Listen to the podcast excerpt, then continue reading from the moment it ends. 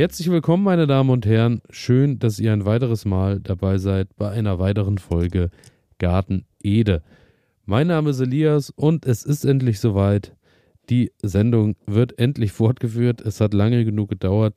Es fühlt sich auch wieder endlich gut an, die Worte zu sprechen, denn äh, mit dem Sprechen war es in den letzten anderthalb, zwei Wochen nicht ganz so wunderbar, beziehungsweise wäre es kein Hörgenuss gewesen, denn äh, ja, es hat mich dann doch eine gute Krippe äh, niedergestreckt und äh, ja, hat sich dann jetzt doch auch eine ganze Zeit gut und ordentlich gezogen. Daher umso schöner, dass es jetzt wieder problemlos funktionieren sollte und ihr natürlich auch keine Einschränkungen habt äh, beim Sprechen, bei der Stimme, beim Zuhören. Daher, ich freue mich, dass ihr nach der Pause auf jeden Fall auch wieder eingeschaltet habt. Und in der Pause ist natürlich auch einiges passiert im Garten. Wir hatten in den letzten anderthalb, zwei Wochen ja wirklich noch lange, lange Sonne viele warme Tage, so dass einiges auch noch reifen konnte. Leider, ja, ist es bei den Chilis immer noch nicht ganz so weit. Hier und da verfärben sie sich langsam. Ich hoffe, ich kriege noch ein paar über die Ziellinie. Aber ähm, was auch auf jeden Fall gut gereift hat, sind die Tomaten. Das hier geht an alle Sportler, die nicht akzeptieren können, dass immer alles so bleibt, wie es ist. An alle, die nicht länger in Plastikklamotten Sport machen wollen, weil das unsere Erde mit Mikroplastik verschmutzt. Für euch macht Vida Sport jetzt Sportkleidung, die ganz ohne Polyester auskommt. Sie besteht aus Algen und Holzfasern und meistert alle Herausforderungen deines Trainings, ohne die Umwelt zu verschmutzen.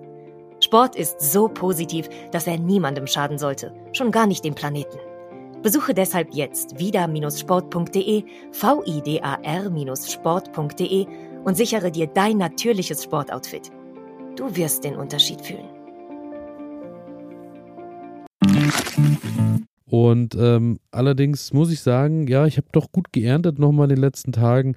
Aber als ich heute Morgen dann in den Folientunnel kam, war es dann wirklich soweit. Äh, die Kraut- und Braunfäule macht sich breit, äh, was ich gar nicht so genau ähm, ja, differenzieren kann, beziehungsweise einschätzen kann, warum das ausgerechnet jetzt passiert, weil eigentlich die letzten Nächte ja gar nicht mehr so kalt waren. Wir hatten ja vor einer guten Woche mal auch mal zwei Grad nachts. Dann war es auch immer sehr, sehr nass und sehr feucht im äh, Folientunnel durch äh, die großen Temperaturschwankungen. Das haben die Tomaten alles gut mitgemacht und jetzt äh, ist es aber soweit. Die Kraut- und Braunfäule hat sich ordentlich ausgebreitet und viele Tomatenpflänzchen, Pflanzen sehen wirklich äh, furchtbar aus. Und da hilft dann am Ende jetzt nur noch eins. Jetzt gilt es abzuernten, so dass man eben die Früchte, die noch gut sind, äh, mit nach Hause nehmen kann und die dann eben dort auch nachreifen kann. Und genau darum soll es heute gehen.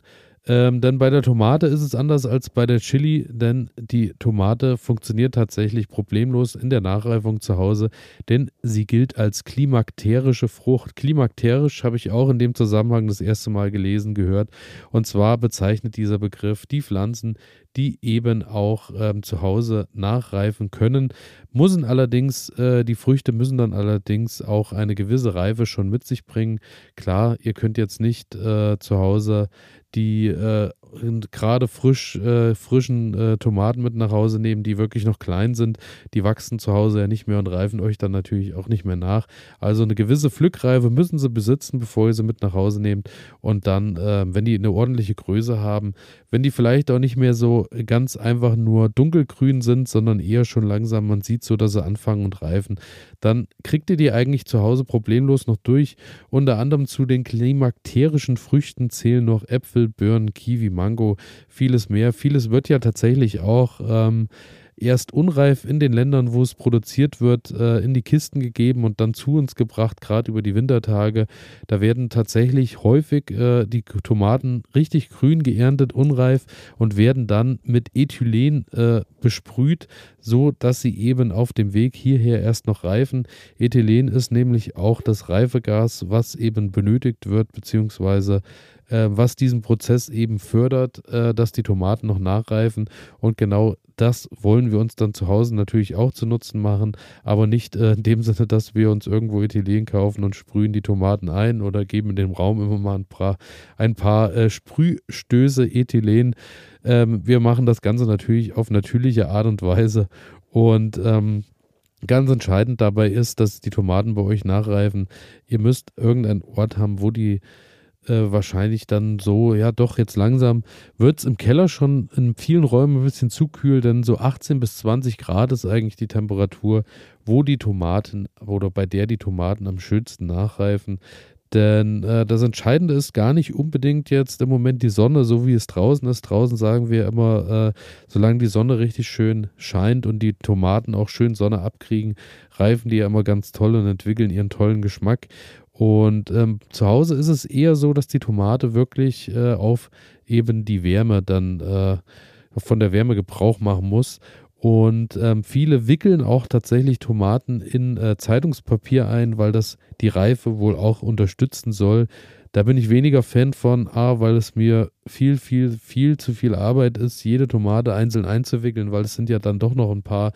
Ähm, und außerdem ist auch bei, der, äh, bei dem Zeitungspapier häufig die Sache eben, äh, wenn wir ja so Werbeblätter haben, die jetzt sehr billig produziert sind, dass die eben auch gut und gerne abfärben. Und ja, Tinte möchte ich dann auch nicht unbedingt oder Druckerschwärze an meinen Tomaten haben. Daher kommen die bei mir klassisch einfach in eine Kiste werden nicht ganz so dicht gelegt, einfach, dass auch noch ein bisschen Luft dazwischen sein kann.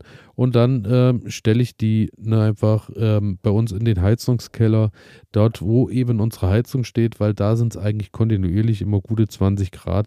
Da ist es zwar dunkel, da ist auch kein Fenster drin, aber dort ähm, ja, können die dann bei den Temperaturen jetzt gut nachreifen.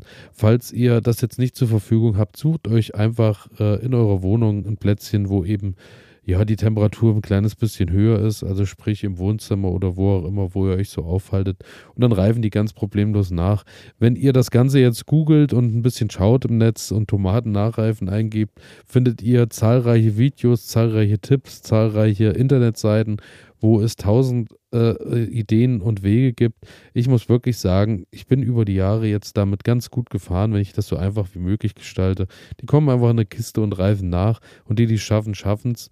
Und die, manche, die eben auch matschig werden, die werden dann auch zwischendurch aussortiert, was generell natürlich auch ähm, eine ganz wichtige Sache ist, wenn ihr das zu Hause betreibt, dass ihr immer mal durchschaut und eben auch die faulen oder die kaputten Früchte dann äh, aussortiert, denn die bringen euch natürlich auch wieder Bakterien und Pilze mit rein am Ende und die äh, ja, gehen dann auch auf die anderen Tomaten über. Daher schaut am besten schon gleich von Anfang an, dass ähm, das Ganze natürlich, was ihr mit nach Hause nehmt, unbeschädigt ist und ähm, dass äh, eben auch nichts Faules dabei ist.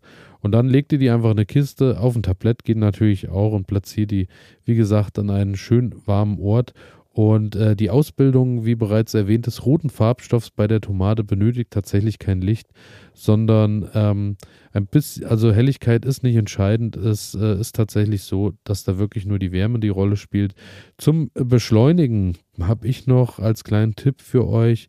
Ich nutze immer einen Apfel ähm, und lege nochmal hier und da einen Apfel mit in die Kiste rein, denn äh, das der Apfel gibt tatsächlich bei der Reifung ebenfalls Ethylen ab und das wiederum äh, unterstützt dann auch die Tomaten, dass die eben schneller reifen können.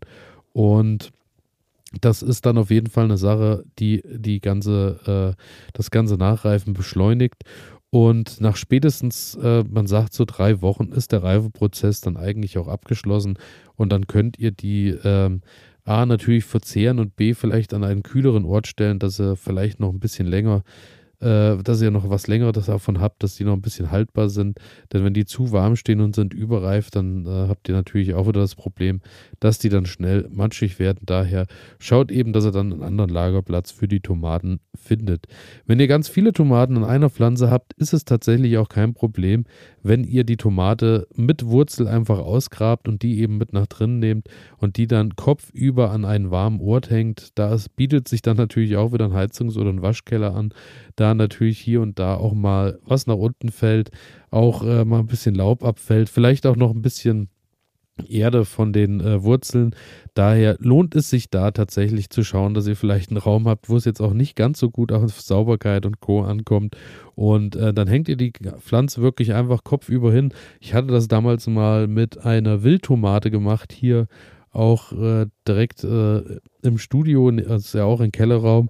Und da muss ich sagen, das hat gut funktioniert, aber das war dann doch auch, ähm, ja, viele der kleinen, die Wildtomaten sind ja dann wirklich so drei Gramm große Tomaten, die sind dann reihenweise abgefallen und lagen dann hier überall rum. Und äh, da musste man dann wirklich hinterher sein, dass man hier mal, mal sauber gemacht hat, weil die dann auch auf den Fliesen ja, äh, die fangen ja dann an und wenn die mal einen Tag liegen und sind schon matschig und äh, geben dann doch gute Flecken ab. Und so daher, da muss man so ein bisschen schauen, wie man das Ganze dann eben unterbringt. Und dann funktioniert das eigentlich ganz gut. Wenn ihr die Pflanzen abgeerntet habt, draußen wie aber auch drinnen, wenn ihr die nochmal zum Nachreifen hingehangen habt, schaut natürlich dann vor allem, wie auch äh, eingangs erwähnt, die Braunfäule ist natürlich momentan überall zugegen und äh, daher würde ich diese, äh, die, das Grün auf jeden Fall nicht kompostieren, weil ihr euch natürlich sonst den Pilz der Braunfäule auch direkt wieder mit auf den Komposthaufen holt und das wollen wir natürlich vermeiden, dass dann im nächsten Jahr die Tomaten da auch direkt wieder den Start kriegen. Daher guckt ein bisschen, äh, dass ihr eben äh, da was gesondert wegpackt. Ihr könnt das einfach in den Biomüll, in die Tonne mit reinpacken. Habt vielleicht im Garten irgendwo einen Extrahaufen, wobei ihr da natürlich aufpassen müsst, dass da auch der Abstand stimmt. Äh, das, was ich auch gesehen habe, ist, manche verbrennen auch das Laub gleich. Äh, ja, muss man eben auch schauen, wie viel es ist. Und äh, so wirklich toll brennen tut es natürlich auch nicht. Daher, ja, sucht euch einfach eine Möglichkeit, nur eben bitte nicht auf den Kompost. Und dann müsst ihr bei den Tomaten, die ihr auch zu Hause erntet, natürlich schauen, dass die nicht mehr ganz so grün sind, denn wenn die grün sind, enthalten die das giftige Alkaloid Solanin. Und Solanin ist eben das, was sich bei zunehmender Reife erst zurückbildet. Und Solanin kann eben in großen Mengen dann auch äh, giftig sein. Und daher schaut ein bisschen, dass ihr die Tomaten wirklich auch ein Stück weit nachgereift habt. Und alles, was eben nicht nachreift, äh, ja, verschwindet dann eben wieder nach draußen. Aroma ist natürlich bei weitem nicht ganz so intensiv, als wären die Tomaten jetzt draußen am Strauch im Sommer in der Sonne gereift. Das ist klar. Aber ich finde es schon mal eine schöne Sache, wenn man sich noch bis ähm, in die Herbsttage auf jeden Fall hinein, manche ähm, Tomatensorten eignen sich natürlich auch zum länger Lagern. Da hat man im besten Fall sogar noch was in den Winter hinein und dann kann man sich wirklich da auch noch ein Stück weit versorgen. Und das ist ja das, was wir am Ende auch ähm, alle wollen. Und ähm, ich habe zum Beispiel ja auch in diesem Jahr hat sie bei mir nicht ganz so gut äh, getragen, daher habe ich da nicht mehr so viel über, aber im Bekanntenkreis wird äh, die Wintertomate, die sogenannte, hochgehandelt. Die findet ihr auch, müsst ihr mal schauen. Äh, Samen und so kriegt ihr da ganz schnell im Netz eigentlich, da werdet ihr ziemlich schnell fündig. Das ist eine Tomate, die hat eine recht dicke Schale. Daher ist sie bei uns so zum Zwischendurchsnacken jetzt nicht allzu beliebt, aber die dicke Schale hat natürlich den großen, großen Vorteil, die lässt sich wirklich lange lagern. Also wenn ihr die zu Hause habt und äh, die ist auch schön ausgereift oder vielleicht auch noch etwas nachgereift, die hält sich dann auch über mehrere Wochen so, äh, ist dann ein bisschen härter, aber da habt ihr wirklich noch die Chance, lange, lange äh, eigene Tomaten zu essen. Die kann ich euch als Sortentipp auf jeden Fall an der Stelle nur noch mal mit auf den Weg geben. Also, wenn ihr ein bisschen länger was von den Tomaten haben wollt, die lohnt sich auf jeden Fall. Und ähm, ja, dann habt ihr natürlich auch noch die Möglichkeit, die Tomaten, äh, wenn ihr das möchtet, zu Hause ähm, auch nochmal äh, die Pflanzen auch zu retten, wenn die wirklich gesund sind. Manche haben sie ja sowieso einen Kübel und nehmen sie mit rein. Ich habe auch schon gehört, dass manche sie ausbuddeln, wobei man da sagen muss, die Tomate hat wirklich schon eine sehr, sehr tiefe Wurzel. Ähm, wie viel man da noch rettet oder wie gut das für die Pflanze ist, ja, stelle ich da mal in Frage. Ich muss auch sagen, so Tomaten überwintern finde ich. Ähm, ja, ist eine Sache, die bei mir nicht in Frage kommt, weil mir dann A, der Platz fehlt, wieder im Frühjahr in der Anzucht.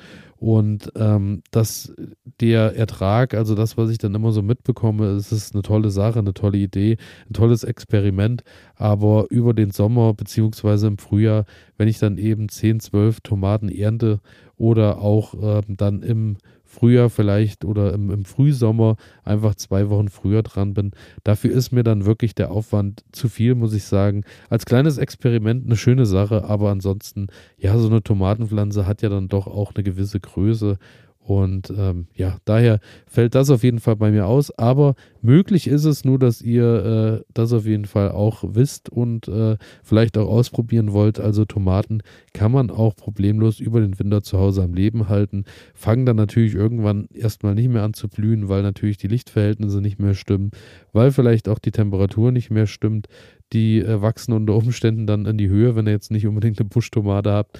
Die müsst ihr also vorher auf jeden Fall Platz einkalkulieren. Genau. Und damit bin ich am Ende angekommen. Tomaten nachreifen. Jetzt gilt es auf jeden Fall noch und es gilt jetzt noch was abzuernten, denn es hängt ja meistens doch noch reichlich dran. Das wäre sehr, sehr schade, wenn da die ganzen Tomaten verloren gehen, die vielleicht jetzt schon langsam an der Pflanze doch noch beginnen zu reifen.